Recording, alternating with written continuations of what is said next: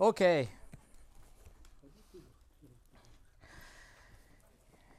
Il est ressuscité.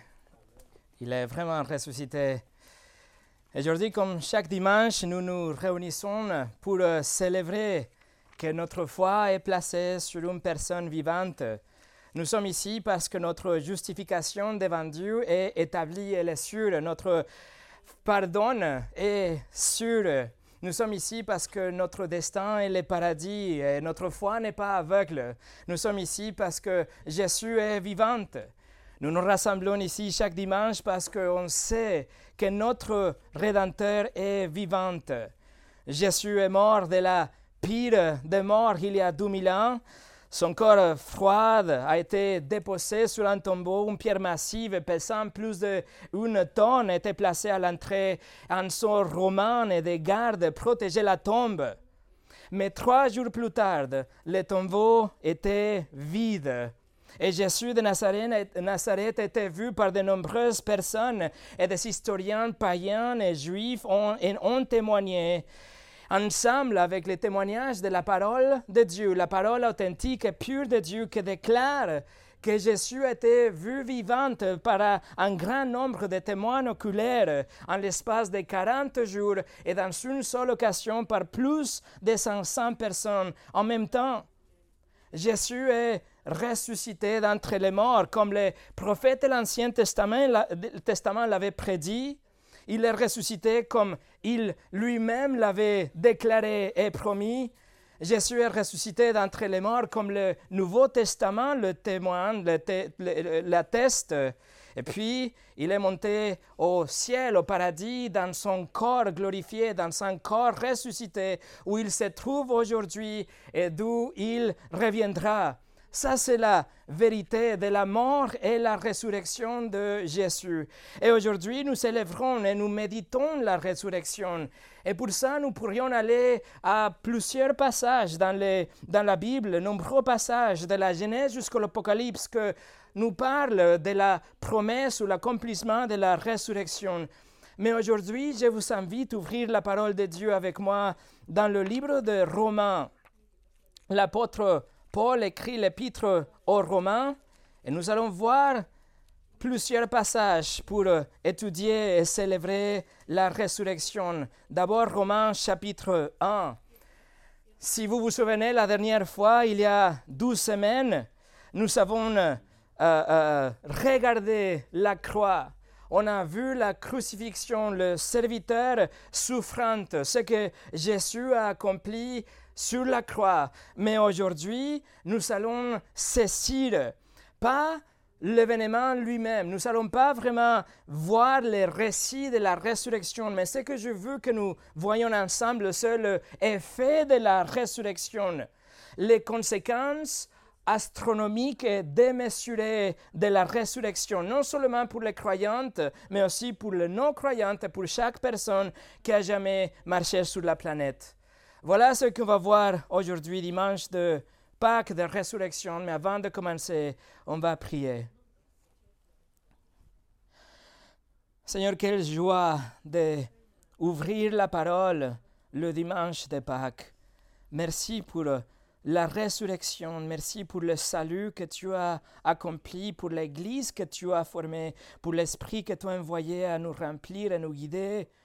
Merci qu'aujourd'hui nous avons cette liberté d'être ensemble pour étudier ta parole. Et lorsque nous nous penchons maintenant dans le sujet de la résurrection, je te demande, Seigneur, que tu, que tu nous touches, que tu fasses une œuvre dans nos cœurs, que tu nous montres le pouvoir, la puissance de la résurrection pour qu'on puisse continuer notre parcours chrétien d'une façon euh, authentique et pour ta gloire.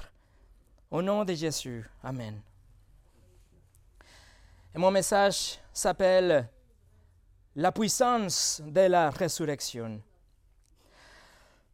Considéré comme un chef-d'œuvre et le livre le plus long et le plus lourd du Nouveau Testament en raison de sa théologie et la doctrine, l'épître aux Romains nous montre quatre réalités pour notre vie et notre éternité qui sont garantis, sont assurés suite à la résurrection de notre Seigneur. Alors je voudrais vous montrer ces quatre réalités. Et pour ça, nous allons survoler quatre différentes passages de cet épître, alors que nous considérons quatre réalités surprenantes qui sont assurées pour vous et pour moi en tant que chrétiens. La première chose, on va voir que la résurrection assure la divinité de Christ. Numéro 2, la résurrection assure notre justification. Numéro 3, la résurrection assure notre sanctification. Et numéro 4, la résurrection assure notre glorification. Mais la toute première réalité que l'épître romain nous présente, c'est que la résurrection assure la divinité de Christ. Regardez le chapitre 1, versets 1 au 4. Paul écrit, Paul, serviteur de Jésus-Christ, appelé à être apôtre, mis à part pour annoncer l'évangile de Dieu, évangile qui avait été promis auparavant de la part de Dieu par ses prophètes dans les Saintes Écritures.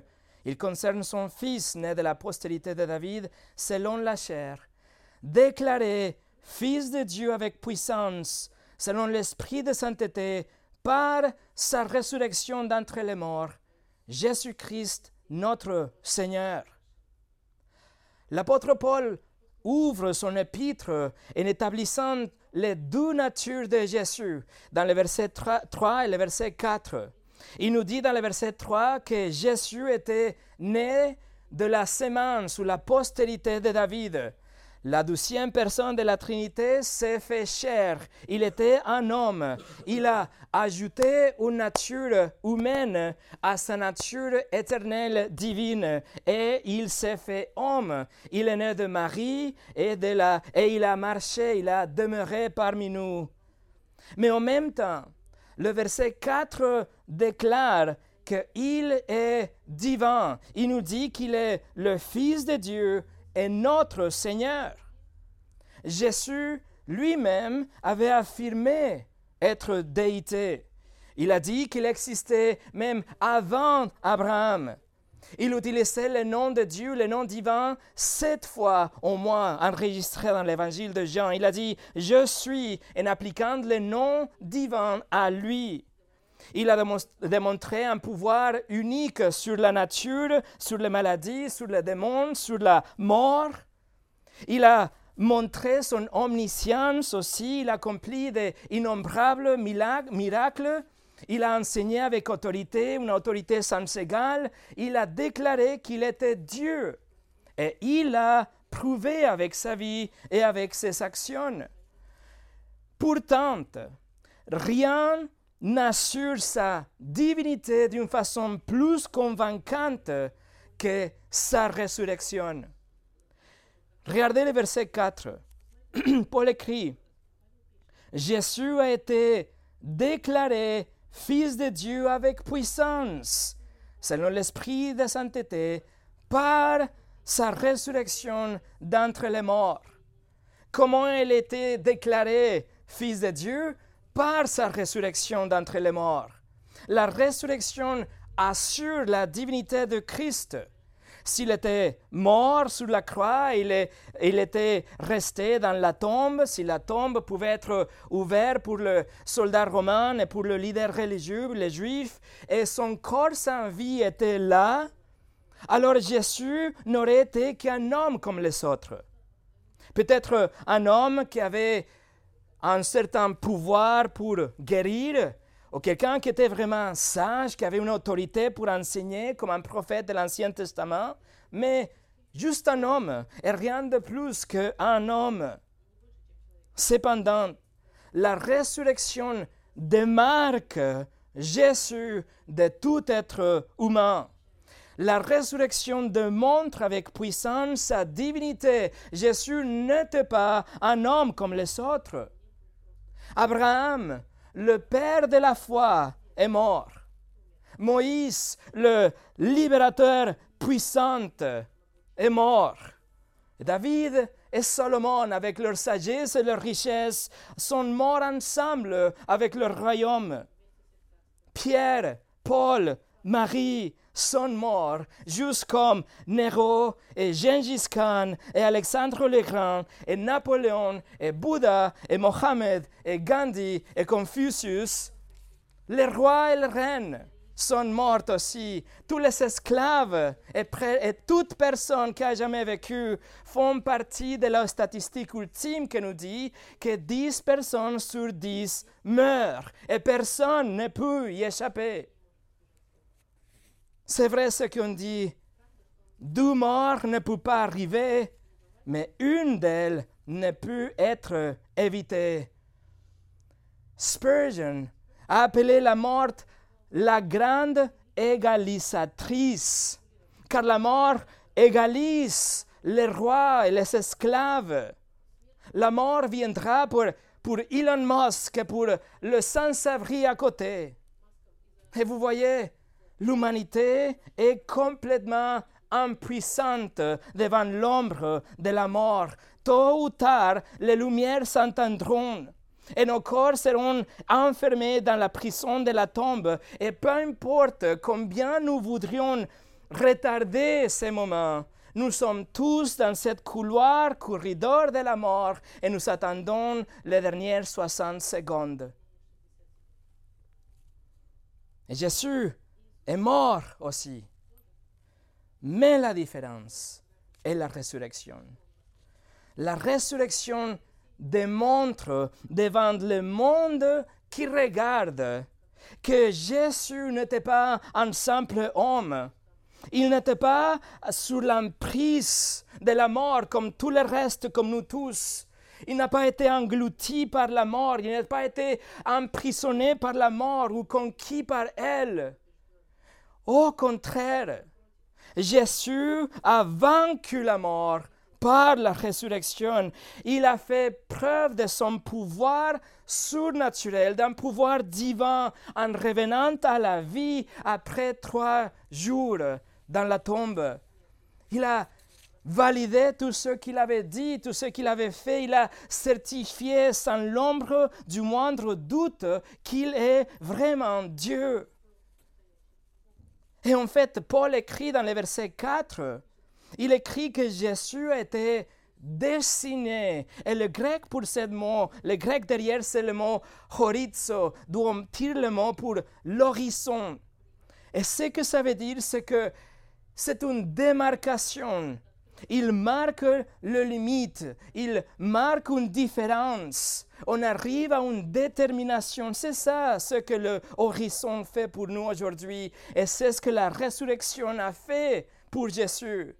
La résurrection démarque, détermine la différence entre Jésus et le reste de l'humanité.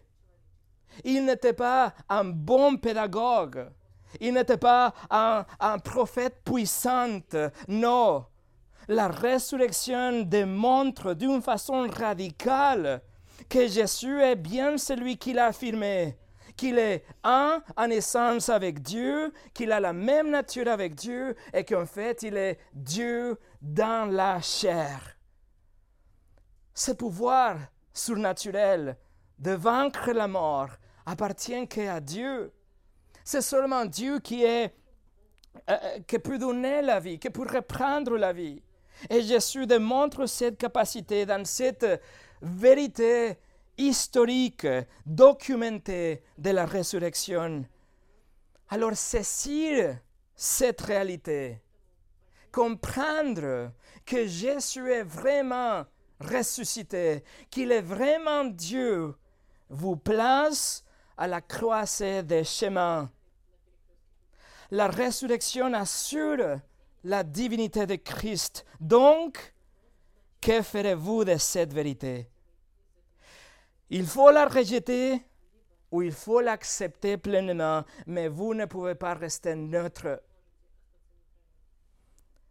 Regardez comment Paul finit le verset 4. Paul arrive à une conclusion. Paul est convaincu que Jésus est Dieu. Et il écrit, Jésus Christ, notre Seigneur. Trois choses. Il écrit Jésus, il est Jésus, il est, il est un homme, il est le fils de Marie, il est le descendant de David, la postérité de David, il est un homme. Il écrit, il est Christ, il est le Messie promis, il est celui qui devait venir pour réconcilier l'homme et Dieu. Mais troisièmement, mes amis, il dit, il est Seigneur, il est le souverain, il est le roi de tous, il est Dieu. Regardez Jean chapitre 20. Allez avec moi Jean chapitre 20. Vous vous souvenez de ce qui est arrivé avec Thomas, les disciples? Thomas, les disciples, lorsqu'il fut soudain confronté à la résurrection, lorsqu'il a vu la résurrection devant lui, comment est-ce qu'il a réagi? Il voit devant lui Jésus. Jésus qui avait été brutalement fouetté au point d'exposer ses organes. Jésus qui avait été fortement frappé et défiguré par des poings romains et par une couronne d'épines. Jésus qui avait été cloué sur une croix par des exécuteurs professionnels, transpercé par une lance de son côté, provoquant que le sang de son corps soit presque complètement vide de son système. Et il était placé dans un tombeau gardé par des soldats. Et du coup, Jésus est devant lui. Soudainement, la résurrection est là. Regardez le verset 26. Jean 20, 26. Huit jours après, les disciples de Jésus étaient de nouveau dans la maison et Thomas se trouvait avec eux. Jésus vint, les portes étant fermées, se présenta au milieu d'eux et dit La paix soit avec vous. Puis il dit à Thomas Avance ici ton droit et regarde mes mains. Avance aussi ta main et mets-la dans mon côté, et ne sois pas incrédule, mais crois. Thomas lui répondit, Mon Seigneur et mon Dieu. Voilà, mes amis, la réponse à la résurrection. Jésus a vaincu la mort et le tombeau. Il a mis un sceau divin dans sa vie tellement remarquable, dans ses miracles, dans son enseignement, et la résurrection et la constatation que Jésus n'est pas juste un homme, mais que Jésus est Dieu, et cela vous amène à le louer. Cela doit nous amener au genou comme Thomas. Bien sûr, vous pouvez ignorer la résurrection, mais cela ne la rendra pas fausse. Ce que vous ferez, en fait, c'est de rejeter Dieu complètement. B.B. Warfield, un théologien des années 1800 britannique, il a dit Christ lui-même a délibérément fondé toute sa revendication sur sa résurrection. Lorsqu'on lui a demandé un signe, il a dessiné la résurrection comme l'attestation unique est suffisante. Numéro 2. La résurrection assure notre justification. Et on revient au livre de Romains, Romains chapitre 1. Non seulement la résurrection assure la divinité de Christ, mais aussi la résurrection assure notre justification devant Dieu. Et justification, comme vous le savez, est un terme juridique qui indique que le juge vous déclare juste, vous déclare droite, vous déclare innocente. Ce n'est pas le fait seulement de dire pas coupable, mais c'est déclarer en fait parfait en même temps. La justification. Si Dieu nous trouve coupables, il ne peut pas nous permettre d'aller au paradis. Il doit nous envoyer à sa prison. Et c'est pour ça qu'on doit être justifié. On doit être euh, innocent devant lui. Et alors l'apôtre Paul consacre ces trois premiers chapitres de son épître à nous faire comprendre notre besoin désespéré d'être justifié devant Dieu. Regardez le verset 18, chapitre 1, verset 18. Paul écrit, La colère de Dieu se révèle du ciel contre toute impiété et toute injustice des hommes qui retiennent injustement la vérité captive. Dieu est mécontent et sa colère se manifeste contre toute chose et toute personne qui a fait ou qui est méchante, pécheur, etc. Paul écrit aussi que la création révèle que le Créateur existe, mais que même si chacun de nous on le sait, l'homme a choisi de retenir ou supprimer la vérité pour son amour à son péché. L'homme ne veut pas être redevable euh, devant Dieu euh, par rapport à ses choix moraux qu'il fait. Et il tente de noyer donc cette vérité qu'on sait tout le monde, cette euh, vérité naturelle, la connaissance de que Dieu existe afin de poursuivre notre péché. Regardez le chapitre 2, verset 5. Romains 2, verset 5. Paul dit, par ton endurcissement et par ton cœur impénitent, toute amasse un trésor de colère pour le jour de la colère et de la manifestation du juste jugement de Dieu. C'est-à-dire que ceux qui étouffent aujourd'hui, ceux qui essayent de retenir captive la vérité et qui refusent de se repentir, ils sont en train de amasser la colère de Dieu. Ils superposent comme des couches de colère de Dieu, pour ainsi dire, la fureur de Dieu qu'il retarde patiemment aujourd'hui, mais qui un jour se déclenchera lors du jugement.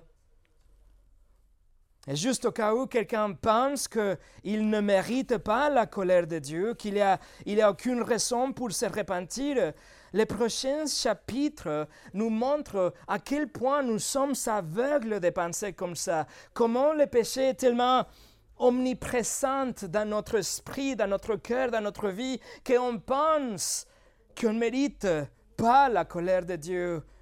Regardez le chapitre 3, Romains chapitre 3, verset 10 au 18.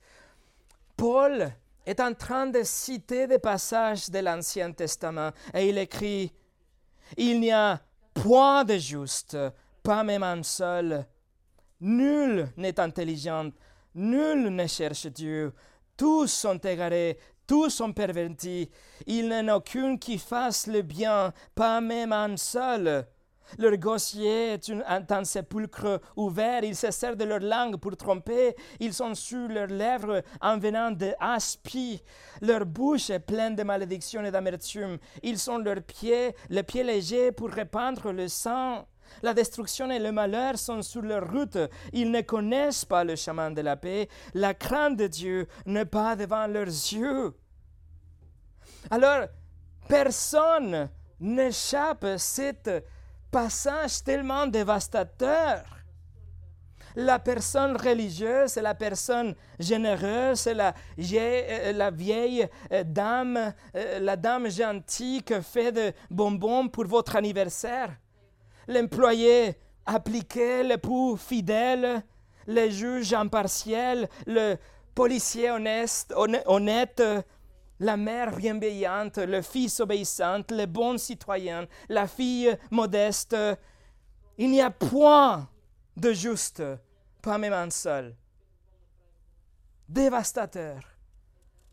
Au contraire, la Bible nous dit qu'ils sont tous des criminels qu'ils sont tous des gens qui méritent la colère de Dieu, qu'ils font que des péchés, qu'il n'y a aucun désir pour Dieu dans leur cœur, qu'ils sont en fait des transgresseurs de la loi de Dieu, en racontant qu'un seul mensonge, en volant qu'une seule petite chose, en convoitant qu'un un petit détail de la vie, en regardant que regardant qu'une personne avec un désir charnel, en utilisant le nom de Dieu sans respect qu'une seule fois, en détestant votre prochain, en se prosternant devant des idoles ou dans des idoles non seulement physiques mais dans votre imagination.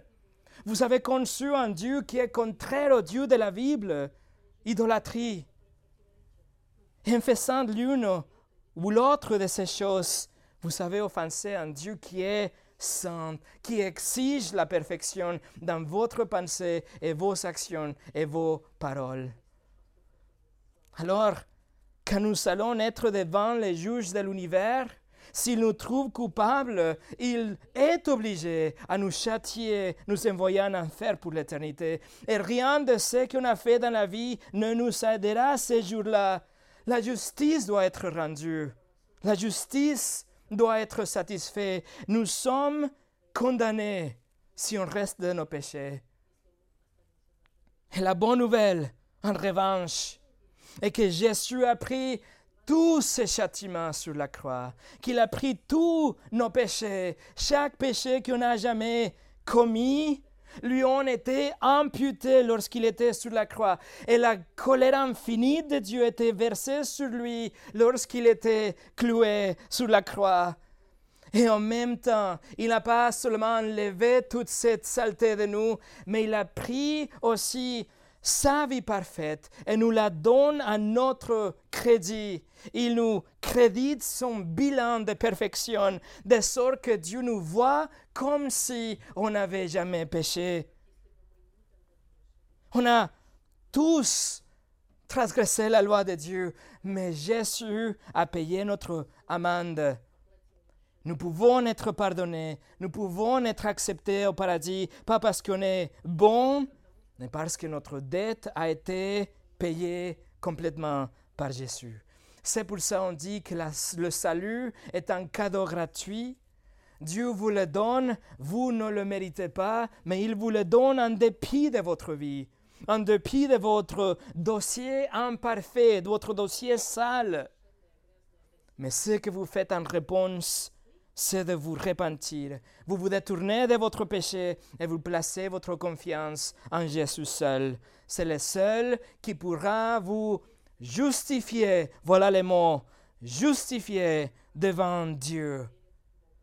Et la question est, comment est-ce que la résurrection assure cette justification?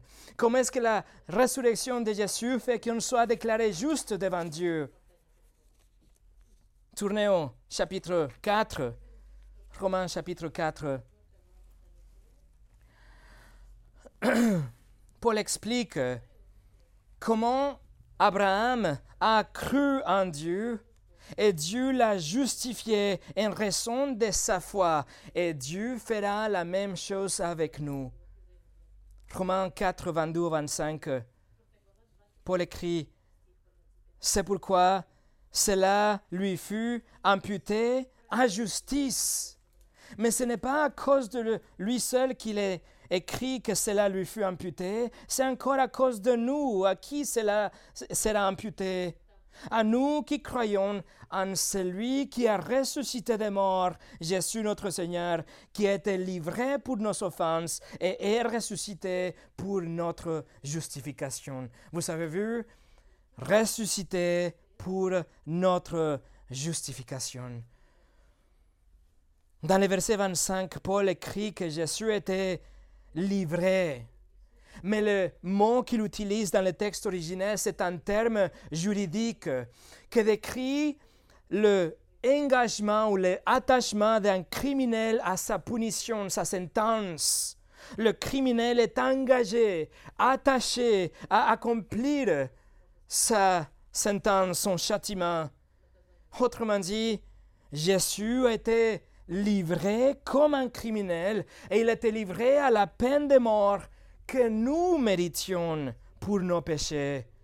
Le salaire du péché est la mort, Romains 6, 23. Et donc, quand nos péchés ont été placés sur Jésus, il a reçu le salaire était prévu pour nous. notre salaire, la mort, a été reçu par Jésus comme un criminel attaché à la peine de mort. Et Paul continue dans la deuxième partie du verset 25. Il dit que Jésus est ressuscité pour notre justification, notre la déclaration d'être innocente et parfaite devant Dieu est directement liée avec la résurrection de Jésus. C'est grâce à que Jésus a payé la pénalité complète de nos péchés sur la croix qu'il est ressuscité par la suite d'entre les morts. Sa résurrection donc assure, garantit que nos péchés et notre condamnation ont été bien placés sur lui à la croix, que sa mission était réussite, que la transaction était approuvée, l'échange a été accepté et le salut aujourd'hui est possible et disponible. S'il n'avait pas de résurrection, il n'aurait pas de salut comme Paul écrit aux Corinthiens dans le texte qu'on a lu en Corinthiens 15. Sans la résurrection, il n'aurait pas de pardon des péchés, mais seulement la promesse de Dieu d'un jugement éternel. C'est pourquoi la résurrection est une partie irréductible de notre confession de foi. Romains 19 nous dit, si tu confesses de ta bouche le Seigneur Jésus, et si tu crois dans ton cœur que Dieu l'a ressuscité des morts, tu seras sauvé. Promesse de Dieu. La question est de savoir si vous le croyez, si vous êtes convaincu de la résurrection. Le Sauveur est mort, mais il est revenu à la vie. Il est vivant aujourd'hui et il vous offre le pardon de vos péchés et la vie éternelle. Mais vous devez croire en lui, en sa résurrection. Charles Hodge, un théologien britannique aussi des années 1800, il a dit avec un sauveur mort, un sauveur sur lequel la mort avait triomphé et qu'elle avait tenu captif, notre justification aurait été à jamais impossible. Et tant que preuve de l'acceptation de, sa satisfaction en notre faveur et en tant qu'étape nécessaire pour assurer l'application des mérites sous son sacrifice, la résurrection du Christ établit absolument essentielle, même pour notre justification. Alors la résurrection était absolument essentielle pour notre justification. C'est une garantie de notre vie éternelle en fait. Numéro 3, la résurrection assure notre sanctification. La résurrection assure notre sanctification. Dave, me passe une serviette pour favor. Non seulement la résurrection assure la divinité de Christ, elle garantit aussi notre justification avec une, une assurance parfaite, mais aussi la résurrection assure notre sanctification. Et pour ça, on va aller au Romains chapitre 6. Romains chapitre 6.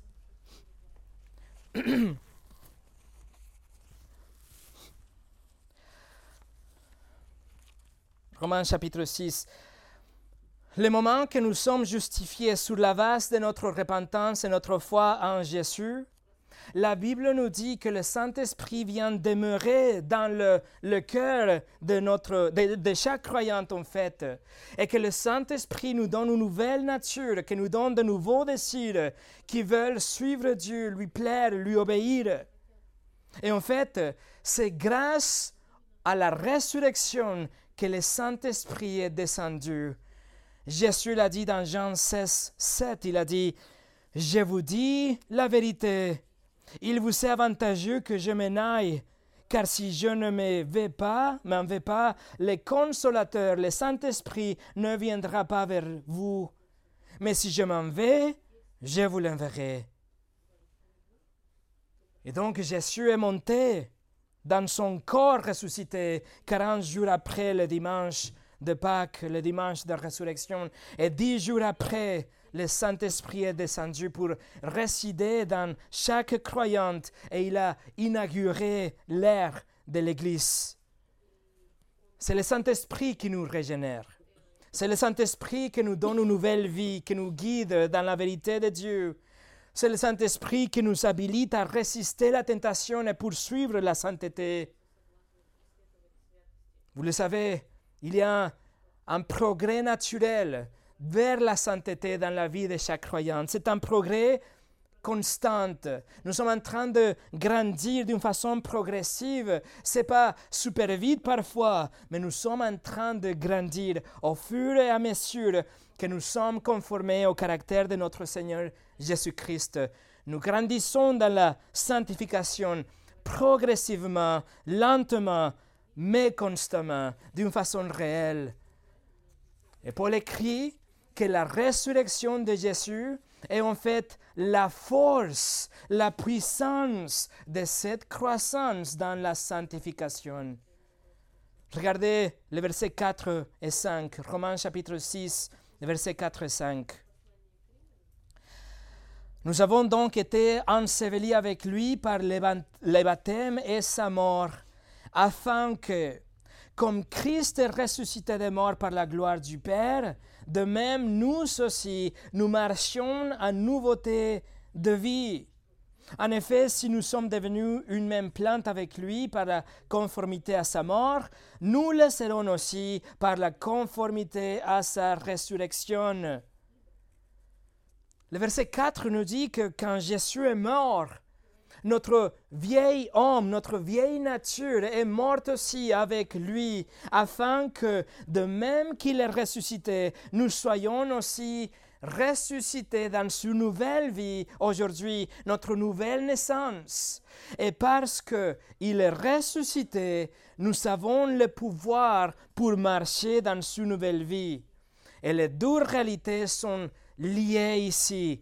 Sa résurrection notre nouvelle vie, sa résurrection avec notre nouvelle naissance en Christ. Le verset 5 compare notre mort à notre ancienne vie avec sa mort et sa résurrection corporelle avec notre nouvelle vie en tant que chrétien.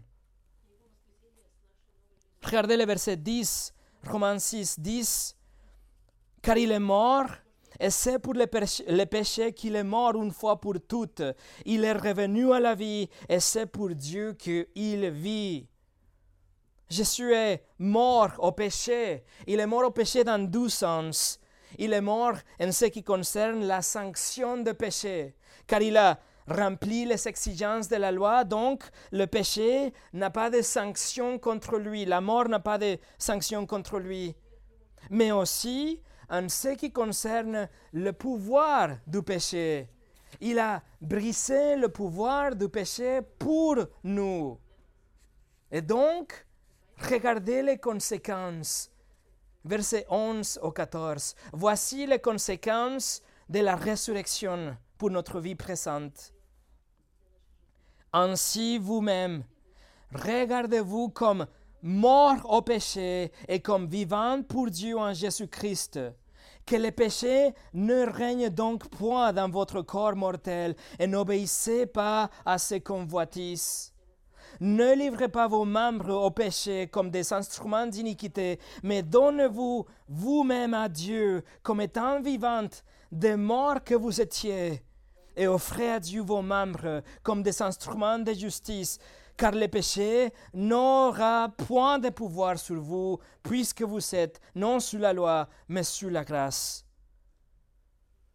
Mes amis, puisque Jésus a été ressuscité, nous avons l'opportunité, nous sommes habilités pour marcher dans une nouvelle vie. Paul fonde la participation d'un croyant dans cette nouvelle vie, dans la puissance spirituelle de la résurrection de Christ. Vous voyez, le salut ne consiste pas seulement à échapper l'enfer tout simplement et c'est tout, non, mais c'est le pouvoir pour vivre ici sur la terre, sur notre vie et vaincre le péché. Vous avez aujourd'hui le pouvoir de vaincre de plus en plus le péché, de grandir dans la sainteté. Vous avez le pouvoir. Le non-croyant traverse la vie par un, chemin qui est caractérisé que par le péché, que par le mal. Le non-croyant, il va tomber à chaque pas qu'il va prendre, à chaque pas franchi. Il n'y a que des péchés, que de mal, que de méchanceté. Et donc, ils vont continuer dans ce chemin et ils n'ont pas une autre option. C'est tout ce qu'ils sont à leur disposition, un chemin rempli de péchés. Mais pour les chrétiens, la résurrection de Jésus vous met dans un autre chemin complètement différent, qui n'est pas rempli avec le péché, non. C'est pas un chemin qui est parfait aujourd'hui non plus, mais ce n'est pas caractérisé par le péché et la tentation. Nous serons tentés nous allons euh, commettre des péchés d'une façon sporadique, mais les chrétiens sont tout à fait capables de regarder les chemins et essayer de ne pas tomber dans les obstacles, dans la saleté. La résurrection nous donne cette nouvelle vie nous donne cette nouvelle optique. C'est par la mort de Christ que vous êtes morts. Mais avec sa résurrection, vous savez, cet cœur transformé, un nouveau cœur et une nouvelle vie. Et pour le reste du chapitre 6, de verset 15 jusqu'à la fin, verset 23, Paul va écrire encore et encore, il va euh, euh, euh, souligner que nous ne sommes plus d'esclaves de péché, que nous sommes mis en liberté et maintenant nous sommes des esclaves, mais de la justice de Dieu, mais pas de péché. Alors la puissance de la résurrection est là. La puissance de la résurrection n'est pas visible dans une vie parfaite aujourd'hui, dans une vie sans péché et une euphorie spirituelle incessante. Non. Nous luttons aujourd'hui. Ça fait mal parfois. Mais nous détestons notre péché. La lutte n'a pas cessé, mais a que commencé lors de notre conversion? Au contraire, c'est difficile et c'est dur. Mais avant, nous courions volontiers vers le péché, mais aujourd'hui, nous nous battons. La puissance de la résurrection fait ça. Elle brise le pouvoir de contrôle que le péché exerçait sur nous. Le Saint-Esprit a changé notre corps, notre cœur, la disposition de notre cœur de sorte que si nous pourrions nous débarrasser de ces péchés que nous harcèlent quotidiennement, nous le ferions. Nous le tuerions immédiatement et avec un grand plaisir. Ça, c'est la puissance de la résurrection. Cette nouvelle vie qui nous pousse à chercher la sainteté, à courir de tout ce qui est méchant et le péché. Nous devons connaître, être conscient de ce pouvoir que nous avons sur le péché en raison de notre identité en Christ et notre participation dans la puissance du Saint-Esprit et la résurrection de Jésus. La puissance de la résurrection, ce n'est pas seulement pour nous donner un, nouvel, un, nouveau corps dans le futur, mais nous donne une vie de victoire aujourd'hui. MacArthur écrit parce qu'il est ressuscité, il a réduit à l'impuissance le diable qui avait le pouvoir de la mort et nous a tous libérés de l'emprise de Satan pour l'éternité. Sa résurrection est la preuve qu'il a vaincu Satan, qu'il pardonne les péchés, qu'il a envoyé son esprit et qu'il donne la vie éternelle. Et numéro 4, la résurrection assure notre glorification. Un jour, nos âmes quitteront nos corps, nous serons immédiatement dans la présence de Dieu, devant Dieu Tout-Puissant, et nos corps seront déposés ici quelque part sous la terre. Mais un jour, notre corps sera recréé dans un instant. Dieu, par sa puissance illimitée, il va recréer des corps pour tous les croyants, un corps parfait, immortel, incorrompu, conçu pour le paradis, pour pouvoir se tenir devant la sainteté de Dieu pour toujours, pour être comme Jésus dans son corps glorifié. Regardez Romains chapitre 8. Romains chapitre 8, versets 28 au 30. Romains 8, 28 au 30 nous dit, Nous savons du reste que toutes choses concourent au bien de ceux qui aiment Dieu, de ceux qui sont appelés selon son dessein. Car ceux qu'il a connus d'avance, il les a aussi prédestinés à être semblables à l'image de son Fils, afin que son Fils soit le premier-né de plusieurs frères. Et ceux qu'il a prédestinés, il les a aussi appelés. Et ceux qu'il les a appelés, il les a aussi justifiés. Et ceux qu'il a justifiés, il les a aussi glorifiés. Voilà la chaîne dorée de la rédemption. Voilà le plan ultime de Dieu pour le salut de son peuple. Ce sont des liens incassables qui prennent en compte le 100% de gens qui commencent, c'est les 100% de gens qui vont finir. Tous ceux qui ont été connus en avance par Dieu dans le verset 29, dès l'éternité passée, seront glorifiés dans le verset 30 dans le futur. Alors, mes amis, écoutez, vous serez glorifiés.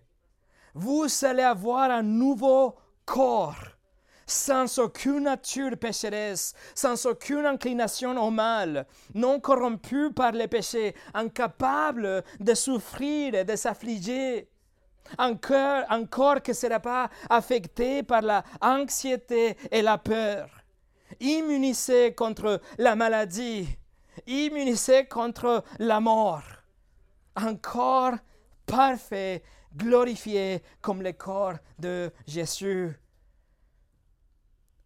Mais comment pouvons-nous être sûrs de là, de tout ça, pardon? Paul répond tout de suite, comme s'il anticipait l'inquiétude, la curiosité de ses lecteurs. Regardez les versets 31 34. Que dirons-nous donc à l'égard de ces choses? Si Dieu est pour nous, qui sera contre nous? Lui qui n'a point épargné son propre Fils, mais qui l'a livré pour nous tous, comment ne nous donnera-t-il pas aussi toutes les choses avec lui? Qui accusera les salut de Dieu? C'est Dieu qui justifie. Qui le condamnera? Christ est mort, bien plus. Il est ressuscité. Il est à la droite de Dieu et il intercède pour nous. La certitude de la argumentation de Paul est ancrée dans la véracité, la certitude de la mort de Jésus ensemble avec sa résurrection. En d'autres termes, puisque la résurrection de Jésus est réelle, les chrétiens qui étaient connu par Dieu en avance de l'éternité passée, est assuré d'être glorifié un jour dans le futur, d'être avec Christ dans le futur. Et non seulement ça, mais Paul écrit que le Christ ressuscité, il est assis à la droite du Père et qu'il intercède en continu pour son peuple à la fin du verset 34 c'est-à-dire qu'il prie au Père en notre faveur. Il, assure notre salut éternel, il veille à ce que nous ne périssons pas, comme il avait promis dans Jean chapitre 10. Jésus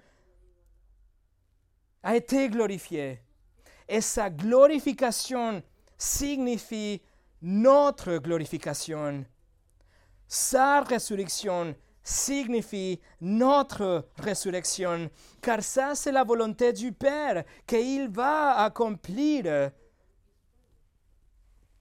Jean 6, 40, Jésus a dit, la volonté de mon Père, c'est que quiconque voit le Fils et croit en lui ait la vie éternelle. Écoutez, et je le ressusciterai le dernier jour. Voilà la assurance de la glorification de nos corps. Au Corinthiens, Paul écrit en Corinthiens 6, 14, Dieu qui a ressuscité le Seigneur nous ressuscitera aussi par sa puissance. Et 2 Corinthiens 4, 14, celui qui a ressuscité le Seigneur Jésus nous ressuscitera aussi avec Jésus. Mes amis, promesse de Dieu. Et pour finir, voilà mes amis un aperçu des quatre assurances que nous savons aujourd'hui grâce à la résurrection de Christ. La résurrection de Christ assure la divinité de Christ et donc nous croyons en lui. La résurrection de Jésus assure notre justification et donc nous sommes sauvés par lui. La résurrection de Jésus assure notre sanctification et donc nous vivons pour lui. Et la résurrection assure notre glorification et donc nous serons avec lui. La résurrection, ce n'est pas un jeu sentimental qu'on joue le dimanche de Pâques, mais c'est une réalité qu'on doit vivre au quotidien.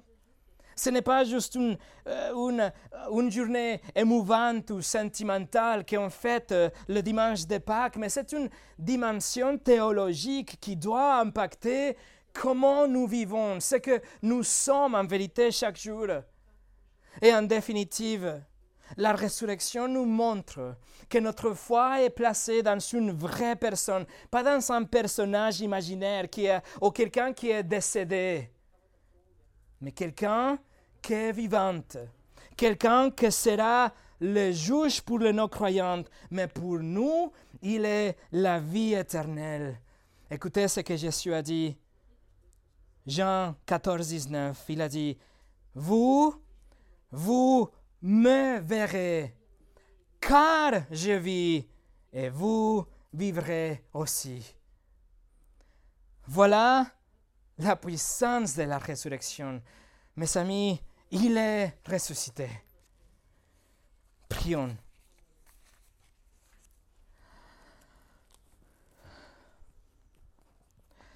Seigneur Jésus, toute gloire soit à toi. Toute gloire pour avoir accompli la mission que tu avais décidé, tu euh, pris de l'éternité passée, la mission de sauver ton peuple de nous donner le pardon de nos péchés, de nous justifier devant le Père, de veiller pour que nous soyons vraiment sauvés à la fin, d'être sûr que cette chaîne de Romains chapitre 8 ne se casse jamais. Seigneur, merci que notre futur est assuré, mais merci aussi qu'ici, pendant notre vie, notre sanctification est assurée. Et merci que la résurrection nous montre, nous dit que notre foi n'est pas aveugle, que notre salut est vrai, que tu es vivante et donc que tout reviendra, reviendrait. À toi soit la gloire. Au nom de Jésus. Amen.